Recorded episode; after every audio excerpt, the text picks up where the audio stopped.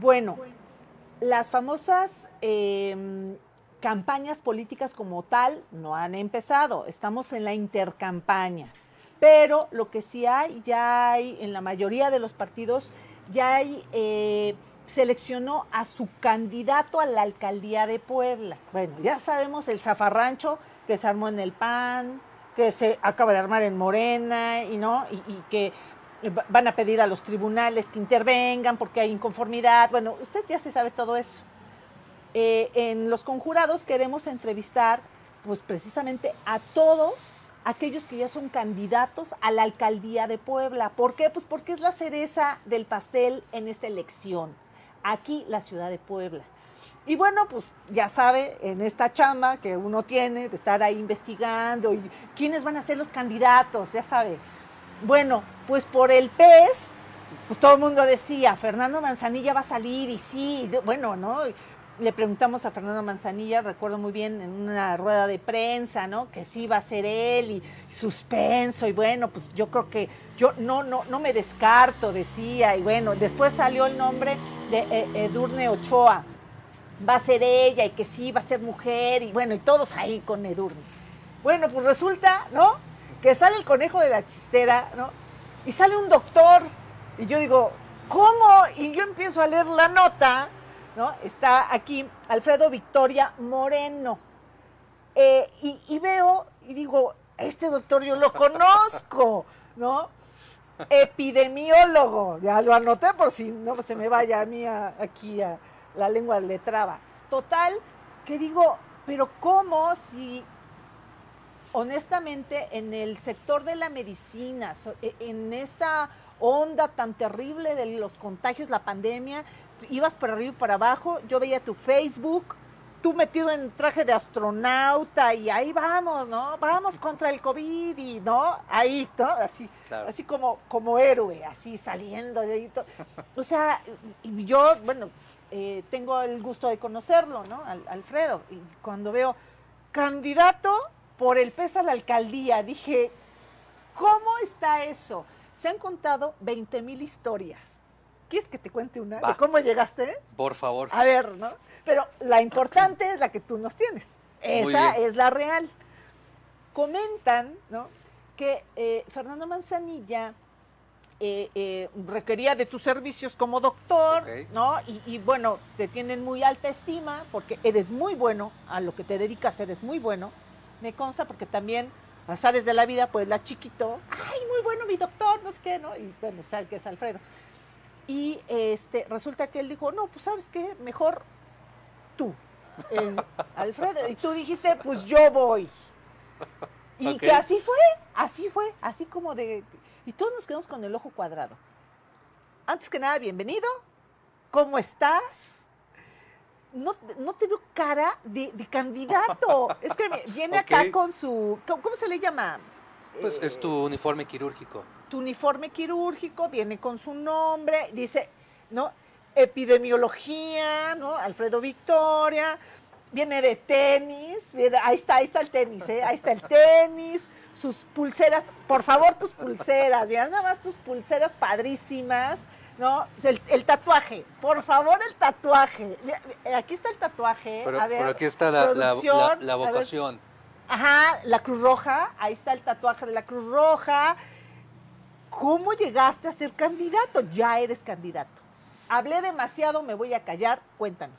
Mira, sí, claro, alrededor de todo esto hay, hay un fenómeno, ¿no? ¿Cómo? ¿Por qué? ¿Por qué tú? ¿De, de- de dónde nació?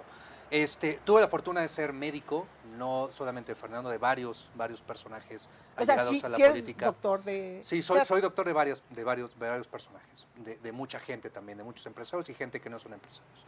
La pandemia nos aseguró esta cercanía con mucha gente, en, en lo particular, y que yo decidí atender a pacientes portadores de COVID desde el primer día, ¿no? desde el primer día que llegamos aquí a Puebla, que llegó el primer paciente y nos involucramos en, en- en esta parte. ¿En tú- dónde? ¿En el Puebla o en el Ángeles? No, en el Ángeles. En- en el Ángeles. Tú en el En- Ángeles. En el Hospital Ángeles fue el, paciente que se contuvo por primera vez, con un trabajo en equipo, con varios doctores, y se le dio, desde ahí empezó, empezó, me acuerdo muy bien, 10 de marzo del Ujú. 2020, fue cuando inició esto. Y de ahí, pues, yo seguí este tema y tuve la oportunidad de poder estar en cercanía con muchos pacientes de todas las este, áreas, ¿no? Empresarios, textileros, este, eh, de gente de la central de bastos, este, políticos, pero simplemente fue así. Fue una cercanía meramente profesional. El acercamiento real fue eh, por parte de, Paco Ramos, ¿no? Este, me hizo una propuesta. Eh, pero ¿cómo? ¿Tú también conocías a Paco? A Paco, yo, yo sabía quién era, yo sabía quién era, pero conocerlo... Ah, pues apenas se enfermó de COVID. Él se, cabe destacar que yo no lo, yo no lo chequé. Ah, bueno, así como diciendo, claro, yo no fui. Yo no fui. Este, sí, su, Ay, pues qué bárbaro, hubiera recurrido a ti, ¿no? No tengo, mira, voy a tomar una bebida porque no sé. Ajá, ajá, sí, sí, sí, tú. Pero Paco, Paco, pues sí, se las vio, se las vio mal, ¿no? Afortunadamente hoy está bien. No, y nos, ahora nos sí. pegó un sustazo. Claro. Nos, nos pegó un sustazo. Bendito sea Dios, amigo. Besitos, qué bueno, síguele. Vas bien. Pero no, eh, me hace una invitación y yo tuve la oportunidad de poder analizar muchísima gente, no solamente desde el ámbito médico, porque la medicina es meramente social, es un fenómeno social. La salud pública es de todos, es salud del colectivo, ¿no? es individual. Claro. claro que la abordas individual en un consultorio médico, pero afuera la ves transversal con otras cosas. No, y más con esto. Con esto te enseña la, la, parte financiera, la parte económica, las determinantes sociales a través del fenómeno, ¿no? Porque no solamente es si tienes paramedicina, si hay cobertura para que tú puedas atenderte, si hay lugar en un hospital, si hay camas disponibles. Entonces alcancé a poder eh, ver a través de los ojos de mis pacientes, pues muchísimas otras necesidades que van de la mano con la salud no necesariamente la salud, pero que inciden. ¿Estás de acuerdo? Igual el tema psicológico, el tema emocional, el tema de bienestar, de felicidad. Entonces... Religioso. Claro.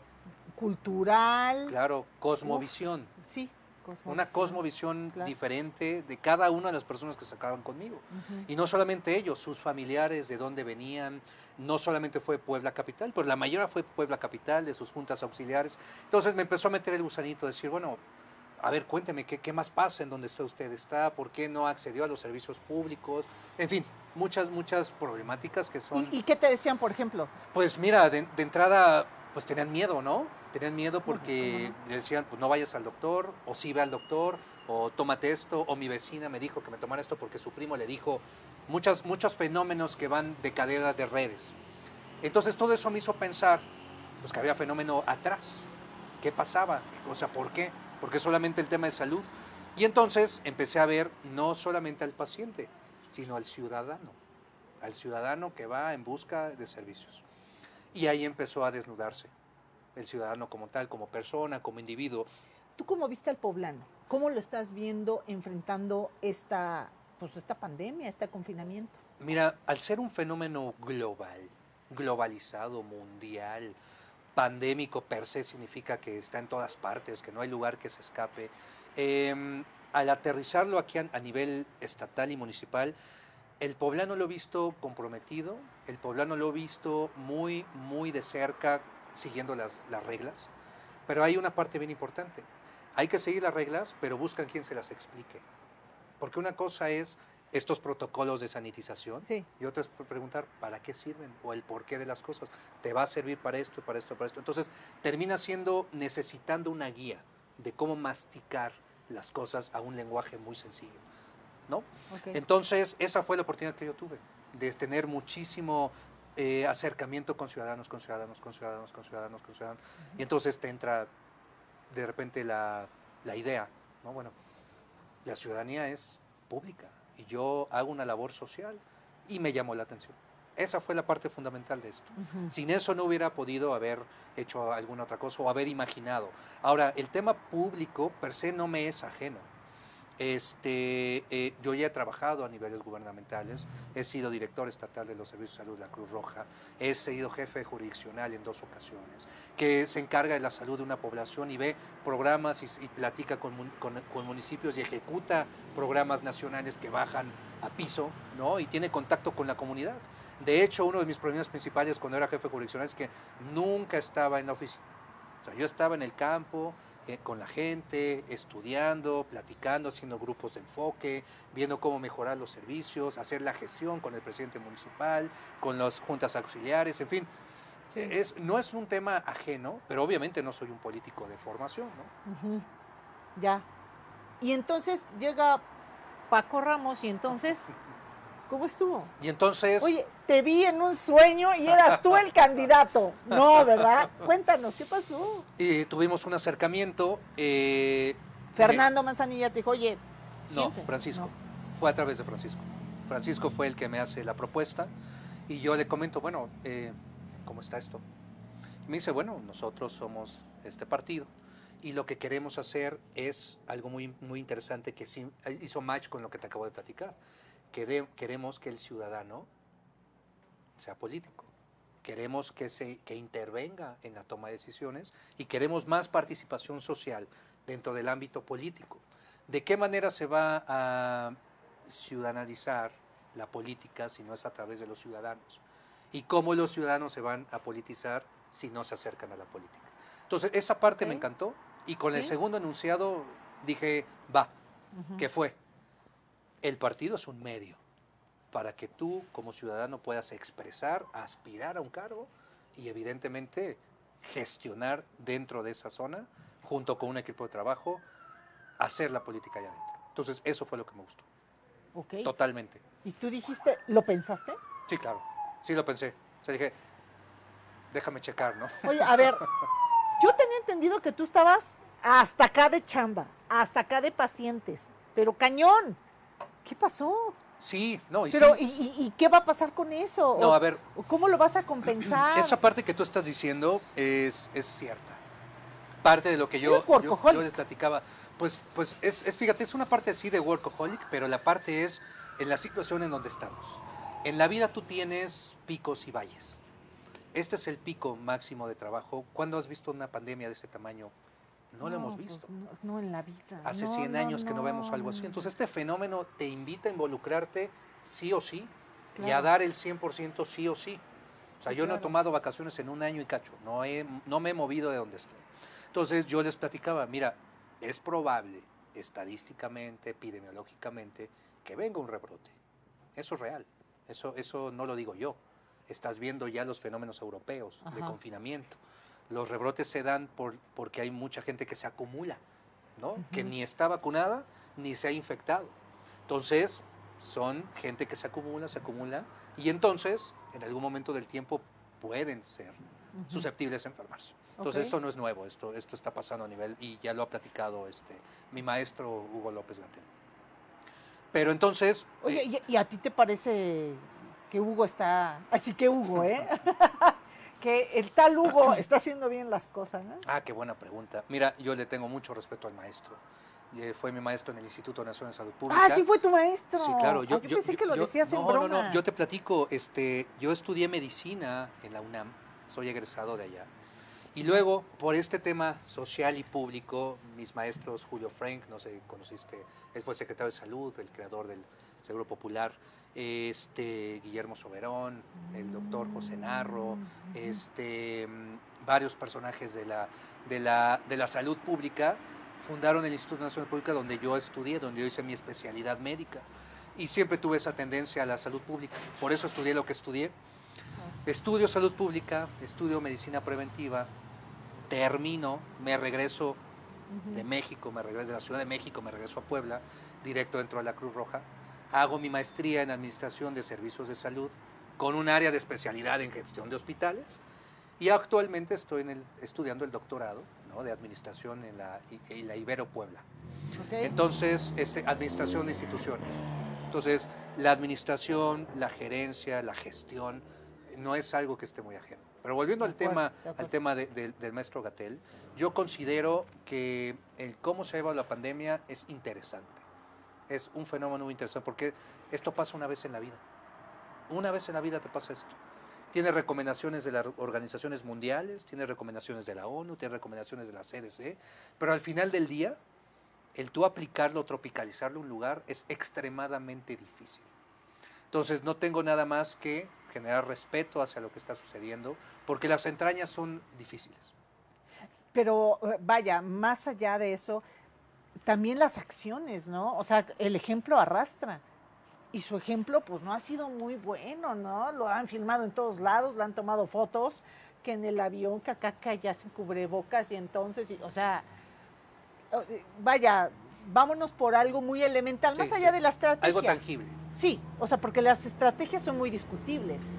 Es decir, no, estuvo bien, estuvo mal, y es que según, ¿no? Eh, en tal país y en tal, ¿no? en tal situación, pues México está actuando bien o está actuando mal, ok, pero el ejemplo arrastra. Considero que tiene razón en lo que dices, sin embargo, yo me iría más a lo que pasó y lo que está sucediendo todavía. Ahora la campaña de vacunación puede asegurar algo que nosotros llamamos en, salud pública la famosa inmunidad de rebaño. ¿no? La inmunidad de rebaño es que tengamos la mayor cantidad de personas vacunadas, la mayor, porque tú sabrás que hoy es difícil tener programas de vacunación tan fuertes, tan fuertes. ¿Qué dice la Organización Mundial de la Salud? Que tienes que tener entre 90 y 95% de coberturas vacunadas. ¿Qué quiere decir? Que 9 de cada 10 personas deben estar vacunadas para que aquella que no está vacunada, la gente de alrededor la proteja y no, y no, y no haya circulación del virus. Entonces, yo, yo considero que las políticas públicas en salud tienen mejoras, sin duda. No tengo duda de que sí. Pero el programa de vacunación ahorita es, es una punta de lanza. Lo veo con buenos ojos y veo, hoy están vacunando a los adultos mayores, que es la población vulnerable. Lo veo con buenos ojos. Hoy lo veo con Oye, pues casi, casi, pues eh, parece que estás eh, eh, invitando a que este Morena está haciendo bien las cosas y tú eres del pez. A ver, ¿cómo está eso? No. Yo soy un ciudadano, un estudioso de la salud pública y hablo específicamente de ahorita el programa de vacunación. Creo que es lo indicado en el momento indicado. Claro, yo no me he vacunado, por ejemplo. Entonces, no. Oye, ¿por qué? Pues este, te estoy esperando mi cola, como, como, me corresponde. Yo estoy en un hospital privado. Pero tú deberías de estar ahí de los primeros. hay, hay, una distribución muy, muy, eh, vamos a llamarla aleatoria o muy clara y así es como se tiene que vacunar. Entonces, yo estoy en mi fila esperando mi momento. Este, hoy no estoy en el sector público, entonces evidentemente mi cola no es en el sector público y mi cola está acá y eso depende del sector público en algún momento. Oye, ¿cómo vas a invitar? Ahorita no puedes hacerlo, obvio, por no, estamos eh, cuidando el reglamento electoral. Claro. Pero, a ver, mi, mi pregunta es así como, como muy, muy genérica. O sea, no es no hablar de tus propuestas porque aquí no se puede, ni en ningún otro medio, pero eh, ¿cómo vas a invitar a que, a, que voten por tu partido? Porque dices, soy un ciudadano, pero estás en un partido ahorita, ¿no? Y tienes una estafeta de candidato. No, claro, claro, totalmente. Mira, la estrategia como tal, tienes toda la razón, no la podemos compartir ahorita en medios. ni decir nada más. La parte esencial, la carnita del, del por qué estamos en este lugar, es evidentemente ciudadano 100%. ¿Qué quiere decir eso? Como ya lo viste en parte de la planilla, donde va este Edurne, que es una, vaya, es una mujer maravillosa. Muy inteligente, muy inteligente. Sí, claro, claro. Le tengo nada más con respeto y le agradezco mucho estar aquí porque le voy a aprender infinidad de cosas. ¿no? Acaban de presentar un jueves un proyecto interesantísimo y la verdad tengo más que respeto en esa parte. Soy muy ilusionado porque voy a aprender de ella. Pero al final del día la carnita de esto es la ciudadanía. ¿Cómo, hacer que la participación ciudadana se interese por este vehículo? ¿Cómo le vas a hacer? Ese acercamiento es, interesantísimo. No te lo puedo decir todavía, no lo quiero decir abiertamente, porque es parte de la estrategia, pero la idea es, es este arrastre, no solamente redes sociales, pero sí debe de haber un tema presencial, con las medidas de protocolos sanitarios que deberán Sí, sobre todo tú como epidemiólogo, pues imagínate. No quieres que me pase, ¿no? Lo mismo. Que claro, por supuesto. Entiendo. Oye, pero, pero y entonces, o sea, ¿cómo, cómo vislumbras? a lo mejor no me puedes decir el, el, elemento secreto, como una cocinera no dice, ¿no? Su, su ingrediente secreto de su super platillo, ¿no? Pero sí nos puedes compartir de qué está hecho el caldo de pollo. Eh, ok, hay pollo, ¿no? Hay verduras, hay cebolla. ¿Cómo va a estar tú? ¿Cómo hace una campaña un candidato ciudadano, doctor epidemiólogo? Mira, la tendencia no, no, no nacional. le vas a hablar a tus pacientes así de, voten por mí. ¿o No, cómo? por ejemplo, esa es una parte bien importante. Este, no, parte de- principal de lo que yo acordé fue, a ver, yo soy ciudadano doctor, ¿no? Yo me dedico a mis pacientes. Ciudadano Hoy doctor. Puebla será mis pacientes. Pero mi vocación de médico, pues tiene horarios que no, no existen, ¿no? Ajá. Prácticamente. Sí, claro, En ¿no? la no, mañana no. tengo que ir, en la noche también, Claro. pero hay prioridades. Entonces, por ejemplo, ¿cómo se hace política hoy en, en otros países? Haciendo tu vida normal, haciendo tu vida normal, yendo a trabajar, hacer lo que bien haces.